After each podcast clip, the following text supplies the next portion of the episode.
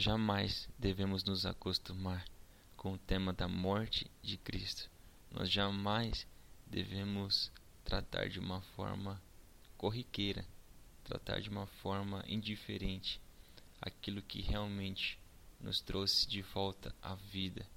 Nós devemos todos os dias trazer à memória e agradecer pelo sacrifício de Cristo na cruz, porque somente através disso nós estamos aqui. E se pudéssemos fazer algumas questões pontuais sobre esse tema, eu traria como primeira questão o que a morte de Cristo representa, o que ela significa para nós. E para mim a melhor resposta é: a morte de Cristo, ela é a maior prova de amor. Lá em Romanos 5:8, Paulo diz que Deus prova o seu próprio amor para conosco pelo fato de Cristo ter morrido por nós quando ainda éramos pecadores. Então não é que Jesus morre por nossos pecados para que Deus pudesse passar a nos amar. Não. Foi justamente por nos amar de uma forma maravilhosa, de uma forma incrível e gigante, é que nós recebemos dele o presente da vida, através do sacrifício, através da maior prova de amor naquela cruz.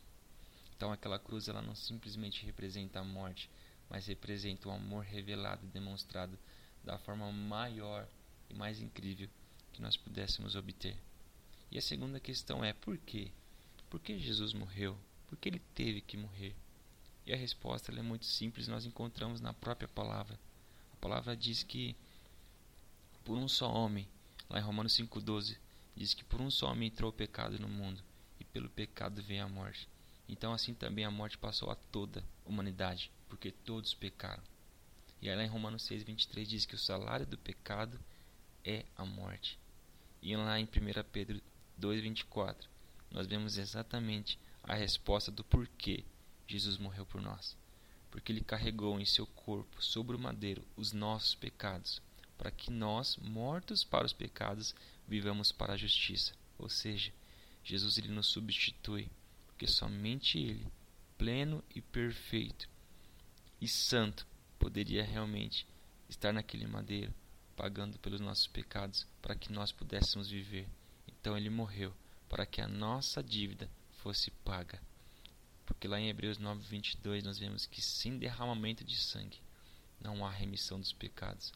Então, assim como não era na lei, na lei que foi dada a Moisés e o povo, era necessário o sacrifício para que houvesse a remissão dos pecados, para que houvesse a propiciação e a expiação.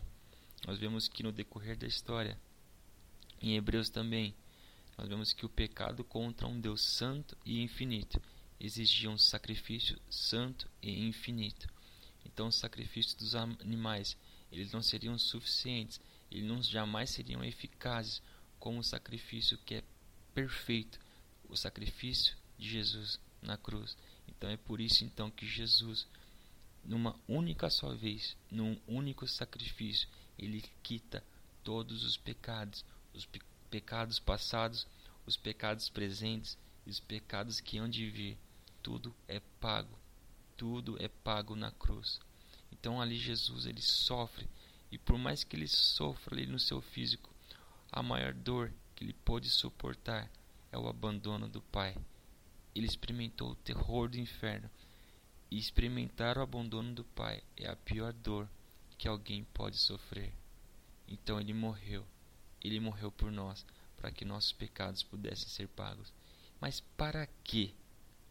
Para que Jesus morreu? Qual era o final propósito? Nos reconciliar com Ele.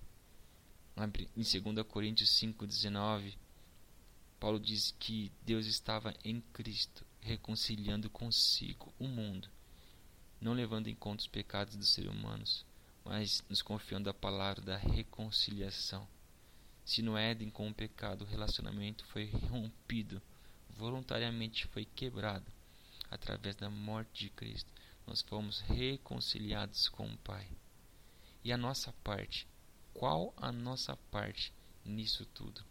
A nossa parte é morrer para nós mesmos. Lá em 2 Coríntios 5,15, Paulo diz: Ele morreu por todos, para que os que vivem não vivam mais para si mesmos, mas para aquele que por eles morreu e ressuscitou. O amor de Cristo ele é tão grande que ele nos domina, ele nos constrange e não nos resta outra escolha a não ser vivermos para ele tudo que fizermos. Quer vivamos, quer bebamos, quer durmamos, quer trabalhemos, quer estudemos, todas as coisas façamos por ele, porque a nossa vida não é mais nossa, mas é daquele que pagou um alto preço para que nós pudéssemos de fato sermos vivos, para que nós pudéssemos estar aqui. Então a nossa vida, ela não é nossa, ela é daquele que pagou um alto preço. Então que nós possamos viver para ele, que a nossa vida esteja crucificada com Cristo. E assim quem viva não é mais eu, mas Cristo, Cristo vivendo em nós, Cristo, a esperança da glória.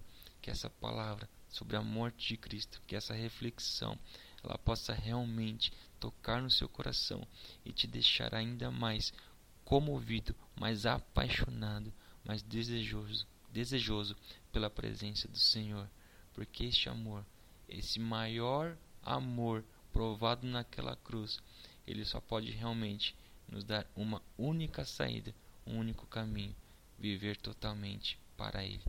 Que Deus te abençoe em nome de Jesus.